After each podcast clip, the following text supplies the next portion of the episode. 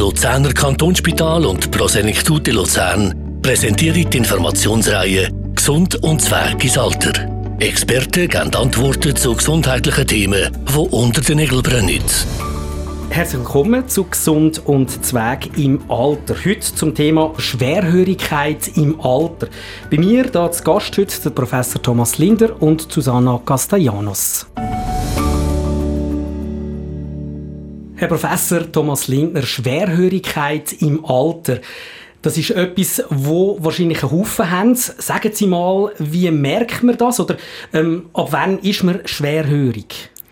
Merken tut es meistens zuerst die Ehefrau oder der Ehemann, wenn man also darauf aufmerksam gemacht wird von der Umgebung, dass man es doch nicht recht verstanden hätte oder dass man den Fernsehleuter einstelle als äh, der Mitwohnungspartner. Das sind eines von den ersten Zeichen.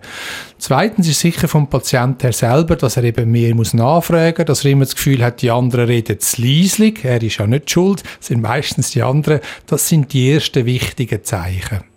Selber merkt man es in den meisten Fällen nicht.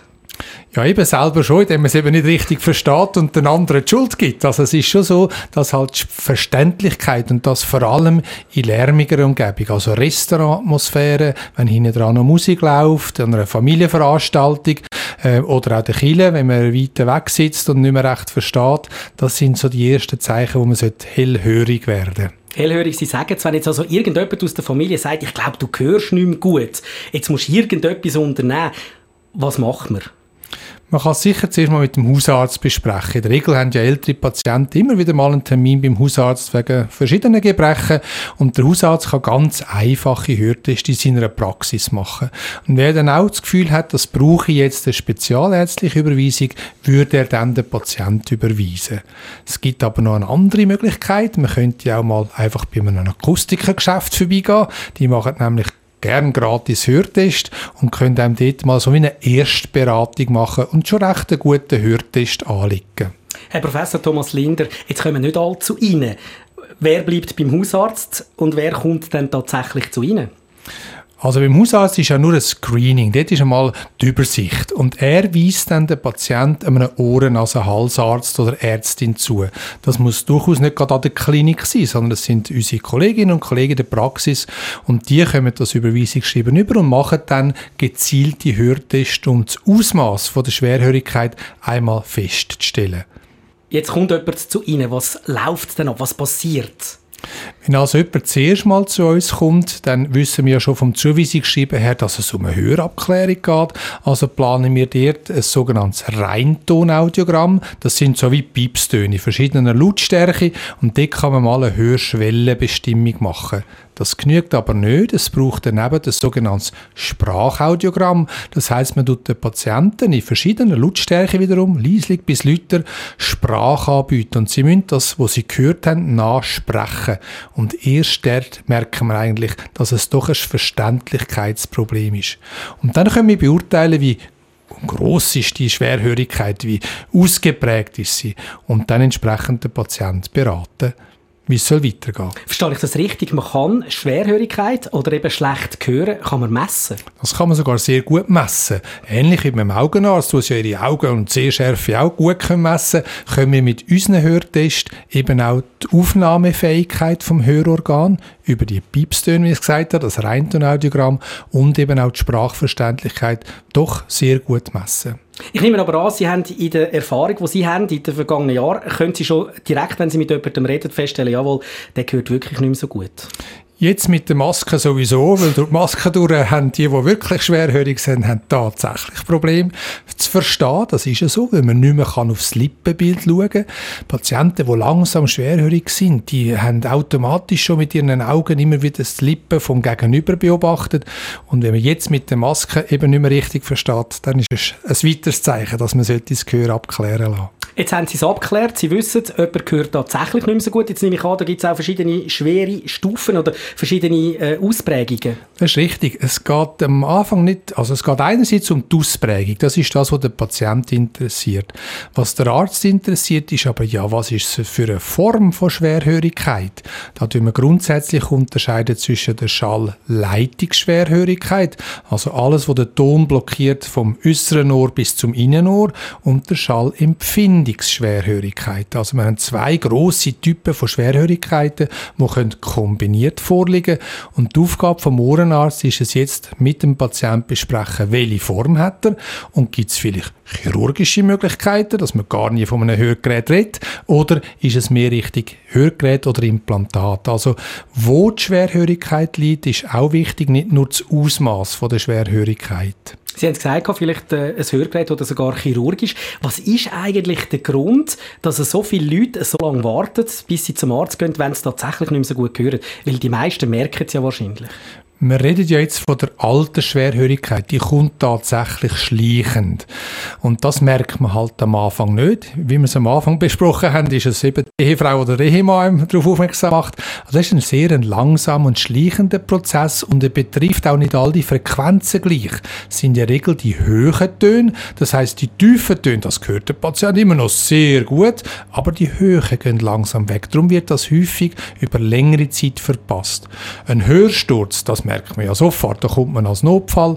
Aber so eine schleichende Altersschwerhörigkeit, das kann sehr lang, über viele Monate bis Jahre sich hinziehen. Jetzt habe ich mich gerade so gefragt, was Sie das erzählt hat mit höheren und tiefen Ton. Ist es denn möglich, dass ein Mann die Frau weniger gut versteht, wenn sie die gleiche Hörschwierigkeit hat wie umgekehrt? Ja, das sagen wir häufig in der Sprechstunde, gell, sie, zum Patient. Sie verstehen ihre Ehefrau nicht mehr so gut. Und da ist natürlich meistens ein Gelächter unter uns Männern, kann man sich vorstellen. Aber es ist schon tatsächlich so. Also Frauenstimme im Hochtonsegment, vor allem wenn man noch leislicher redet oder etwas flüstert oder wie ich es am Anfang gesagt habe, in Restaurantatmosphäre, wo noch andere Hochton-Nebengeräusche sind, dort wird es schwierig zu verstehen. Während der Mannenstimmen oder ein Autohupi oder äh, äh, Musik, die laut läuft, die viele Basstöne hat, da sagt man, ja, das höre ich ja bestens, weil es eben die tiefen Töne sind, die immer noch erhalten sind am Anfang. Wir haben vorher geredet von zwei Möglichkeiten, nämlich Hörgerät oder Operation. Eine andere Möglichkeit gibt es nicht. Also ich denke zum Beispiel an Medikamente.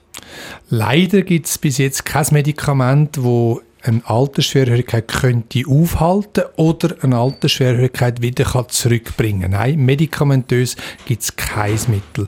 Aber von unseren chirurgischen Möglichkeiten gibt es eine riesige Bandbreite an Varianten, die wir könnten anbieten Dann das nächste sind eben die Hörgeräte und dann gibt es spezielle Implantate. Also ich würde sagen, es gibt drei Modalitäten.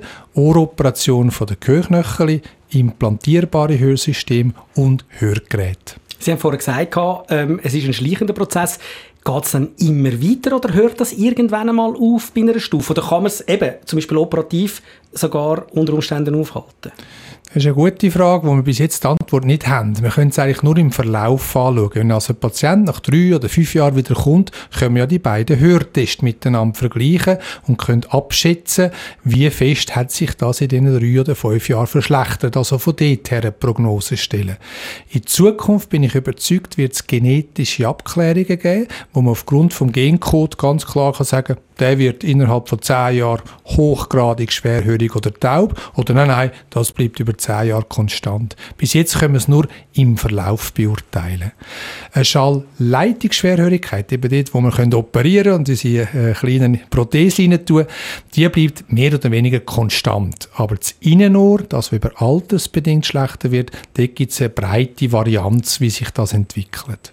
Fragen wir vielleicht noch schnell, wie sieht es aus? Ähm, wie viele Leute betrifft das im Alter? Also ist, das, etwas, was sehr weit verbreitet ist? Oder ähm, gibt es auch tatsächlich Leute, die es vielleicht nicht betrifft mit der Schwerhörigkeit? Man kann sagen, es betrifft alle im Alter. Zum Glück werden wir alle älter. Die durchschnittliche Lebenserwartung in der Schweiz ist ja sehr hoch. Und so kann man sagen, nein, es betrifft alle. Aber das Ausmaß der Schwerhörigkeit ist sehr individuell unterschiedlich, vielleicht eben auch genetisch mitbedingt, wobei man die Gene noch gar nicht kennt. Oder viele von denen noch nicht kennt. Über das Hörgerät würden wir dann nachher gerade reden. Da gibt es auch sehr viele Leute, die ja ein bisschen Angst haben vor dem. Ähm, reden wir jetzt noch über das, was man vielleicht operativ kann, kann machen kann. Was für Möglichkeiten gibt es da? Wie lange geht es eine Operation? Wie aufwendig ist die aus Ihrer Sicht? Wenn also das Problem im Mittelohr ist, das heißt bei diesen drei Gehörknöcheln, Hammer, Amboss, Stickbügel und oder am Trommelfell, dann kann man die rekonstruieren mit eigenen Gehörknöcheln, die neu zweckschleifen und wieder neu einlegen oder mit kleinen Titanprothesen als Ersatzgehörknöcheln das wieder aufbauen. So eine Operation geht durchschnittlich etwa eine Stunde. Früher hat man das nur in Lokalanästhesie gemacht. Heute sagen doch die meisten Patienten, ich will nichts von dem wissen und wir machen das in einer relativ kurzen, stündigen Narkose. Was hat das nachher für Folgen? Also wenn man die Operation gemacht hat, wie lange geht es, bis man allenfalls wieder gut gehört, bis man wieder normal unter die Leute kann? Also der Spitalaufenthalt ist meistens ambulant oder ganz kurz stationär heutzutage. Dann hat man eine Woche lang bis zehn Tage einen Verband, wo man noch nicht besser gehört. Aber sobald der erste Verbandwechsel war, dann sollte das Ohr aufgehen. Und dann sagen wir etwa nach einem Monat bis drei, also eins bis drei Monate, macht man dann auch den ersten Hörtest, um den Erfolg von der Operation mal zuerst können messen. Nach einem Jahr ist der zweite Hörtest und der sollte dann eigentlich konstant bleiben. Also es braucht zwei Hörtests nach ein bis drei Monaten und dann sicher zur Jahreskontrolle. Sie tun das wiederum messen dass man weiß, wie gut oder eben wie, wie, wie weit dass es fortgeschritten ist, die entsprechende Operation. Äh, wenn ich eine Brille brauche, dann sehe ich gerade mit Brille sehe ich etwas, ohne Brille sehe ich nichts. Was nimmt denn der Patient wahr? Hört er dann nach der Operation gerade, ich höre wirklich viel besser wieder, wieder vorher oder könnt ihr das einfach nur messen? Nein, nach dem ersten Verbandwechsel sollte er schon tatsächlich merken, jetzt ist ja etwas aus dem Ohr rausgenommen worden, der Verband, jetzt höre ich plötzlich viel besser als vorher. Aber häufig haben die Patienten eine asymmetrische Schwerhörigkeit. Also ein Ohr ist besser gewesen, man tut immer zuerst schlechter Hörenden operieren und darum kann es sein, vielleicht wie bei den Brüllen, dass sie den Unterschied gar nicht so fest merken im Alltag. Darum tun wir ihn sicher auch noch messen. Aber der Patient sollte also schon merken, dass die hörverbessernde Operation ihm tatsächlich geholfen hat. Also oftmals muss man dann das zweite Ohr auch noch. Das ist also nicht auf einer Seite abhängig, sondern meistens für beide Ohren. Kann ich so nicht sagen, weil das ist wiederum abhängig von der Ursache von der Schwerhörigkeit. Jetzt reden wir ja von reinen Schallleitungsschwerhörigkeiten, wo also Gehörknöchelkette krank sind. Die können durchaus einseitig krank sein. Das muss nicht beidseitig sein. Und man tut immer zuerst das schlechtere Ohr zuerst operieren. Wenn jetzt operativ von Ihrer Seite her äh, keine Möglichkeit, das zu behandeln, äh, irgendwie als Erfolg oder in Erfolg könnte, könnte gehen, dann geht es zu einem Hörgerät, oder, oder ähm, ist das nicht so Nicht unbedingt. Wir haben gesagt, es gibt ja noch zwei andere Varianten. Die eine sind die implantierbaren Hörsysteme. Das sind also eine Art Hörgerät, wo man tut, entweder an die Gehörknöchelkette oder an Innenohr oder sogar in Innenohr implantieren. Braucht also auch da eine Operation, aber es ist ein Implantat, das man dort operieren.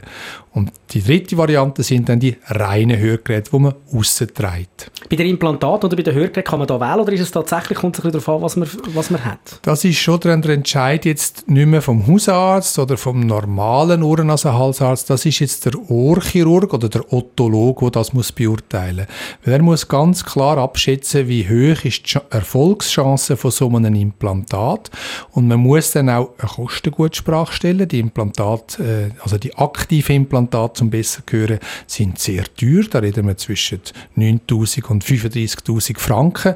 Also da muss sich dann schon lohnen, dass man das implantieren und das kann ein Otolog oder ein Ohrchirurg sehr gut beurteilen. Und dann mit dem Patient und den Kostenträger besprechen, bevor man überhaupt so eine Operation planen will. Hat denn das auch mit dem Alter zu tun? Eigentlich nicht. Wir können jede Hörstörung, oder viele, ich muss sagen, viele Hörstörungen auch mit Implantat versorgen. Das ist altersunabhängig. Bevor wir zu der Susanna Castellanos gehen und der Hörgerät, ähm, vielleicht noch die Frage, wenn man das macht, wenn man tatsächlich implantiert, ähm, machen dann Sie das oder, oder überweisen Sie dann den Patienten ähm, ich bin zwar der Klinikchef da in Luzern, aber es ist gleichzeitig auch so mein Spezialgebiet. Wir haben aber innerhalb von der Klinik mehrere sehr gute Ohrchirurgen. Also es ist eine ausgewählte kleinere Anzahl von Ohrchirurgen, die diese Operationen können machen und gut machen. Wir haben auch seit 20 Jahren eine Datenbank entwickelt, wo wir jeden Patienten eingeben und unsere Resultate immer wieder messen. Zum international schauen sind wir wirklich zuvorderst mit den anderen auch. Aber Gleiche macht Zürich, Bern und die anderen grossen Kliniken selbstverständlich auch. In den Praxen gibt es wenig Otologen, die noch ohrchirurgisch tätig sind. Da müssen wir natürlich dann den praktizierenden Kollegen fragen, ob er die Erfahrung mitbringt, um die hörverbessernde Operation zu machen. Eine Frage noch, die ist mir jetzt gerade durch den Kopf gegangen. Gibt es auch bei der Schwerhörigkeit oder wenn man nicht mehr so gut hört, so etwas wie eine, eine, eine Vorsorgeuntersuchung? Macht man das überhaupt, dass man einfach mal vorsorglich schaut, ob man nicht mehr so gut hört? Machen tut es ZUVA, aber mehr eben für berufsbedingte Schwerhörigkeiten. Dort gibt es regelmäßig Vorsorge, Vorsorgeuntersuchungen, die auch absolut sinnvoll sind. Jetzt beim älteren Patienten, der geht zum Hausarzt und eigentlich äh, gehört zum Gespräch mit dem Hausarzt auch Diskussion über die Hörfähigkeit und wie ich es eingangs gesagt habe, kann auch der Hausarzt ein paar einfache Hörtests machen, um so abzuschätzen, ob er den Patient würde weiterweisen Aber es ist jetzt nicht nötig, dass man alle fünf Jahre äh, einen Hörtest durchführen, sondern wenn die Symptome, die ich am Anfang gesagt habe, langsam auftreten, dann macht es Sinn, das weiter abzuklären. Gut, jetzt gehen wir mal davon aus, es gibt keine operative Behandlung, sondern tatsächlich ein Hörgerät. Susanna Castellanos, dann kommt der Patient zu Ihnen. Also bei uns selber im Spital kommen sie kein Hörgerät über, aber wir verweisen sie in die Fachgeschäfte. Aber ich stehe immer gerne da, um mal jemanden zu beraten. Und es sind vor allem bei uns im Spital die implantierbaren Prozessoren, die wir machen. Und einfach Kind, weil Kind da noch besonders ähm, noch eine Beratung brauchen und eine besondere Ausbildung noch verlangt wird, dass man Kinder versorgen können. Aber Erwachsene, jetzt ein klassisches Hörsystem, ähm, wir sie gerne verweisen.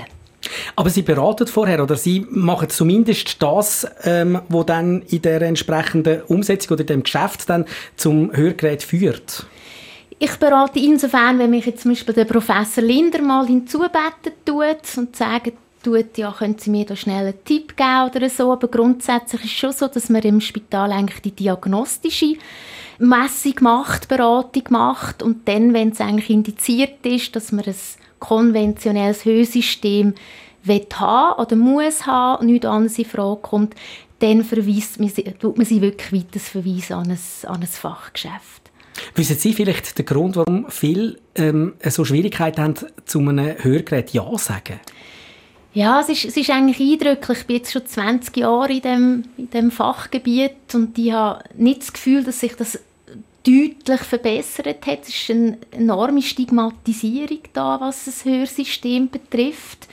Wobei ich hier feststelle, dass die Jungen da schon ähm, in der ein bisschen motiviert sind heute mit der Digitalisierung, mit der neuen Technologie. Aber bei den älteren Personen merke ich da immer noch eine gewisse Scham, wo vorhanden ist. Aber ähm, es lohnt sich immer, da eigentlich einen Versuch zu machen, mal bei einer Hörberatung wirklich einmal sagen, ich will mal so einen Hörtest, also so einen Hörversuch machen mit Hörgeräten. Man kann bei den fast, wenn nicht bei, den, bei allen Hörberatungen, kann man kostenlos mal so ein Hörsystem erproben und dann merkt man vielleicht mal schnell, oh doch, das ist etwas und kann dann den ganzen Weg, also die administrativen Aufwände auch so mit der Hörberatung quasi ähm, in die Wege leiten, weil es, es steht einem auch eine Finanzierung zu gut. Ich stelle immer wieder fest, dass Leute eher Vorbehalte haben. Dabei sind ja die Hörgeräte, die man heute sieht, eben, man sieht sie fast ja. eigentlich nicht mehr. Früher sind sie ja relativ groß gewesen, da hat man sich noch gut vorstellen Ist es vielleicht das fehlende Wissen, dass die Hörgeräte heute so munzig klein sind? Ja, ich ich wüsste jetzt nicht so recht. Es ist glaube schon so, dass das ähm, ein Thema ist, das nicht so präsent ist, wobei man macht vieles dafür, um die Leute sensibilisieren. Aber Brille ist heute, ist heute natürlich schon fast ein Modeaccessoire eine Brille zu tragen und bei den Hörgeräten ist das, ist das noch nicht so, obwohl sie wirklich ein Wunderwerk sind. Man muss überdenken, ein Hörgerät, das schafft ja in, in Mikrosekunden. Das ist wirklich ein, ein, ein kleiner Computer, der in einer unglaublich kleinen Größe heute angeboten wird. Und es ist wirklich ein Wunderwerk und kann extrem viel prestieren. Also ich glaube, da muss man einfach den Mut haben, mal einen Versuch zu machen und sich beraten zu lassen. Darf ich fragen, was passiert oder was macht das Hörgerät eigentlich? also salopp Ausdruck kann man es wie als, als, als Lautsprecher anschauen, grundsätzlich. Also es hat, also sind jetzt mal grob drei Hauptbestandteile. Das Mikrofon, der Verstärker und der Lautsprecher. Und das Mikrofon nimmt eigentlich den Schall auf, im Verstärker wird es dann quasi dann verarbeitet und aus dem Hörer, also aus dem Lautsprecher, kommt es dann eigentlich so korrigiert raus, wie es der Kunde brauchen tut. Das ist ja sehr individuell. Deshalb ist ein Hörgerät nicht wie eine Brille, wo eigentlich starr auf der Nase sitzt und in dem Sinn ja nichts macht. Das Hörgerät tut ständig analysieren, verarbeiten und das auf den Kunden spezifisch abgestimmt. Wie sieht das aus, wenn man zu einem Hörgerät Ja sagt? Wie sieht das aus äh, mit den Kosten? Wie sieht das aus äh, mit der Finanzierung über, über Krankenkassen? Ja, also die Krankenkasse ist eigentlich bei uns mehr oder weniger bei den konventionellen Hörgeräten ausgeschlossen. Es ist eigentlich bei uns die Invalidenversicherung und die AHV, die einen Beitrag leisten tut.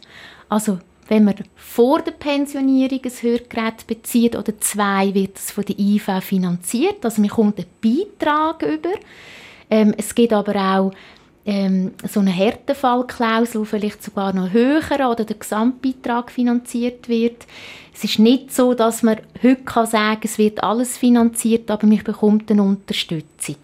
Und bei der AHV, also nach der Pension, hat man auch eine Unterstützung zu gut. Die ist einfach kleiner. Sie reden von einer Unterstützung. Wie sieht das aus? Also wie sieht das vielleicht aus in Bezug auf meinen eigenen Anteil, den ich vielleicht muss mitfinanzieren muss? Kann das ein Grund sein, unter Umständen, dass man etwas nicht macht? Ja, das könnte vielleicht.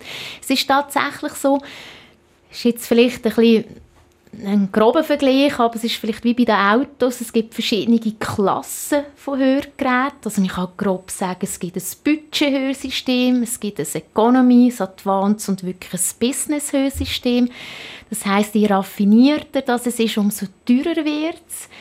Die Auswahl wird grundsätzlich so entschieden, dass es an dem liegt, wie der Anspruch, wie die Erwartungen sind vom vom Kunden, also wenn man hohe Erwartungen hat, sehr aktiv ist, viel unterwegs, in Gesellschaften braucht man ein bisschen das raffiniertere Hörsystem, das halt mehr kostet, weil es besser Lärm unterdrücken, weil es besser filtern. Und dann sind die natürlich teurer. Das kann bis ein Bärli bis 8'000, 9'000 Franken kosten. Dann gibt es aber auch Budgetgeräte, die wirklich auch sogar kostendeckend sein können.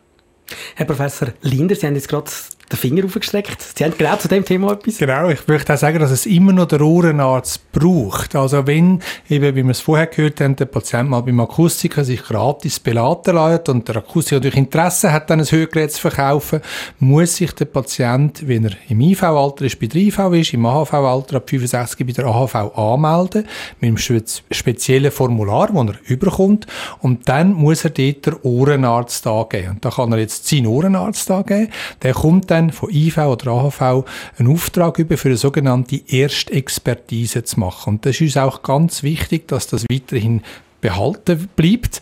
Wir tun nämlich dort nochmal die Messungen wiederholen oder äh, die, die wir braucht haben, dann für die verwenden und dann berechnen, ob der Patient überhaupt den Anspruch hat auf die Teilfinanzierung.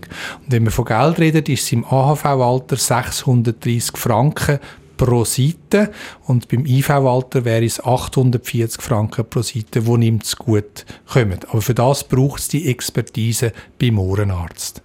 Also es gibt keine unterschiedlichen Beträge. Also Ihre Expertise kann nicht sagen, das ist da äh, äh eine größere Angelegenheit, braucht mehr oder eine kleinere Angelegenheit braucht weniger. Frau Castellanos hat gesagt, es gäbe die Härtefälle. Wenn also der Patient mal grundsätzlich entweder 840 oder 630 pro Seite bekommt, kann man im Rahmen von der Anpassung beim Akustiker feststellen, ja, ein günstiges Hören länger nicht, aus den und den Gründen. Und dann kann sich der Patient als Härtefall bezeichnen. Dann gelangt er wiederum an die IV oder an die AHV und dann können wir das sind jetzt vor allem Kliniken, einen Auftrag über eine sogenannte Härtefallabklärung zu machen.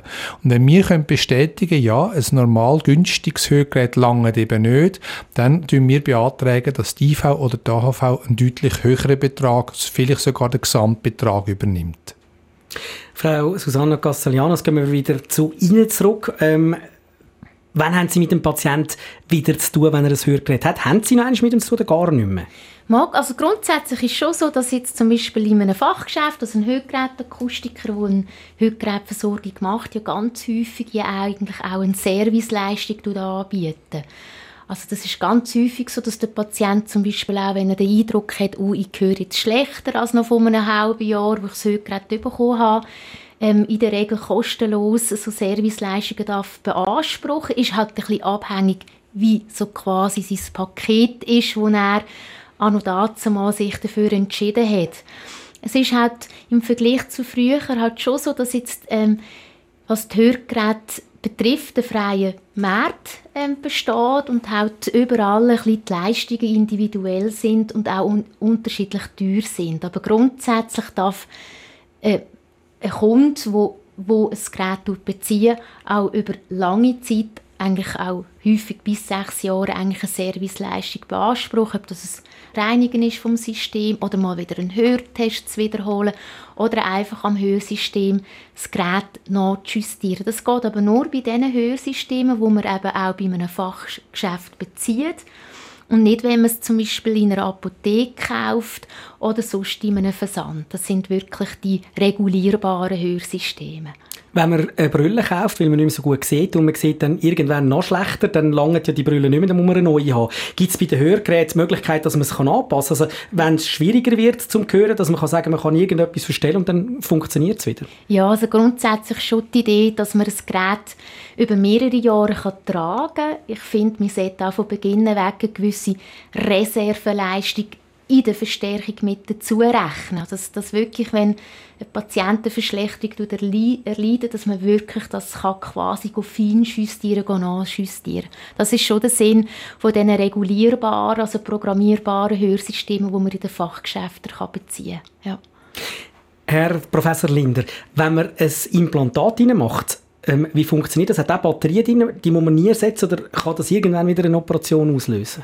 Wenn es ein Vollimplantat ist, dann wäre tatsächlich ein Akku implantiert, wo man dann über einen speziellen Kopfhörer alle Tage oder alle drei Tage müsste wieder aufladen, über die Haut über. Jetzt die vollimplantierbaren Hörgeräte sind praktisch vom Markt verschwunden, weil das finanziert weder ein IV noch eine Krankenkasse. Meistens muss der Patient selber zahlen. Und wenn der Akku dann nach ein paar Jahren drinnen ist, müssen wir das ganze System wieder explantieren. Die Implantate, die wir verwenden, die haben zwei Teile der eigentlich implantierbare Teil, wo eben zum Beispiel die Gehörknöchelkette aktiv bewegt oder das Innenohr und aussen trägt der Patient einen sogenannten Sprachprozessor.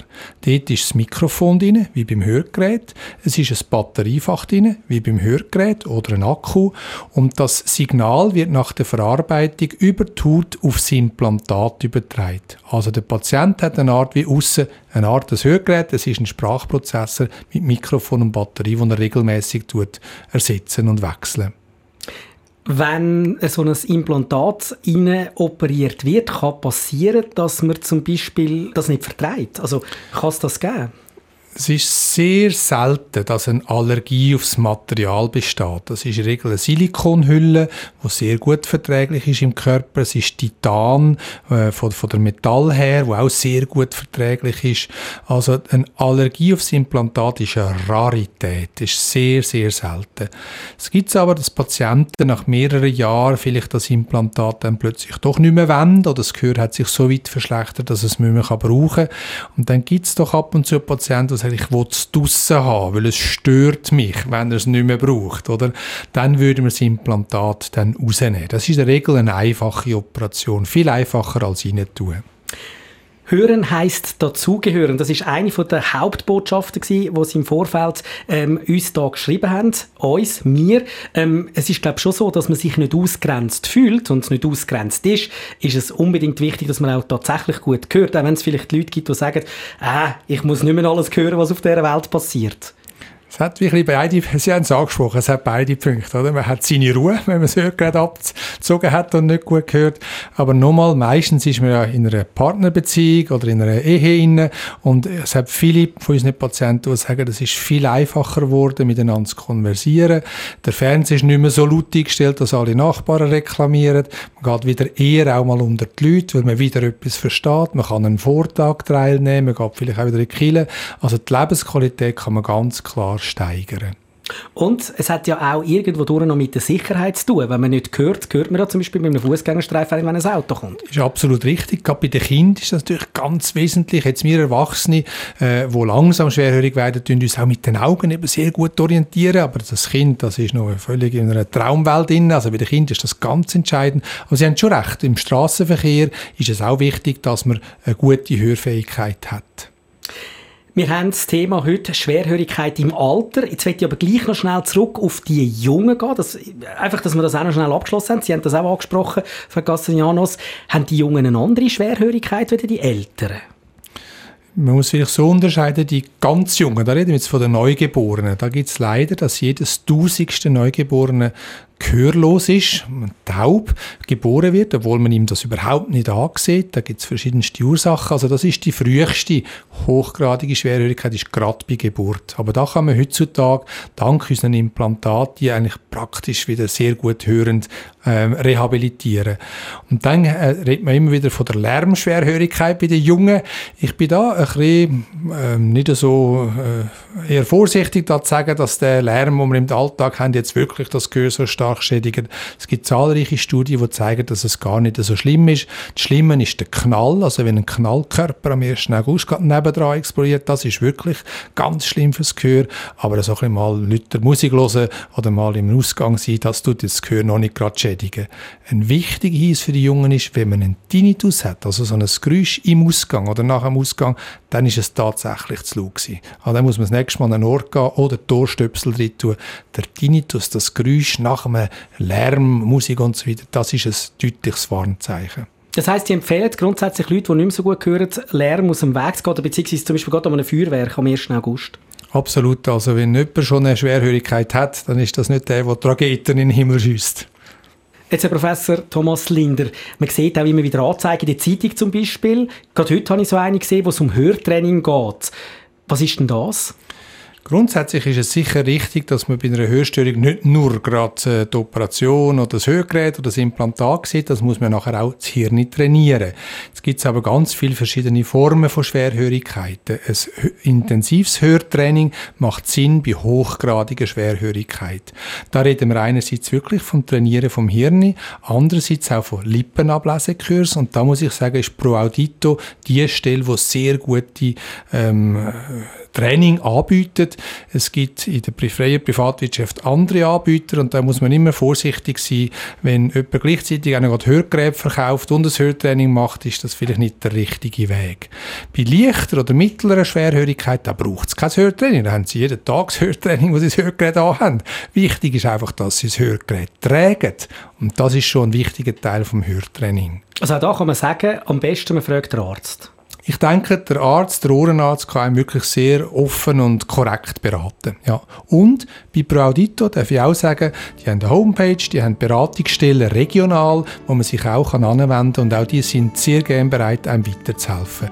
Unter anderem auch, wenn es Probleme mit der Finanzierung sollte geben Danke vielmals. Wir haben heute über Schwerhörigkeit im Alter geredet. Bei mir zu Gast war der Professor Thomas Linder und Susanna Castellanos. Der Podcast ist Ihnen präsentiert worden vom Luzerner Kantonsspital. Alles über das Spital finden Sie auf lux.ch.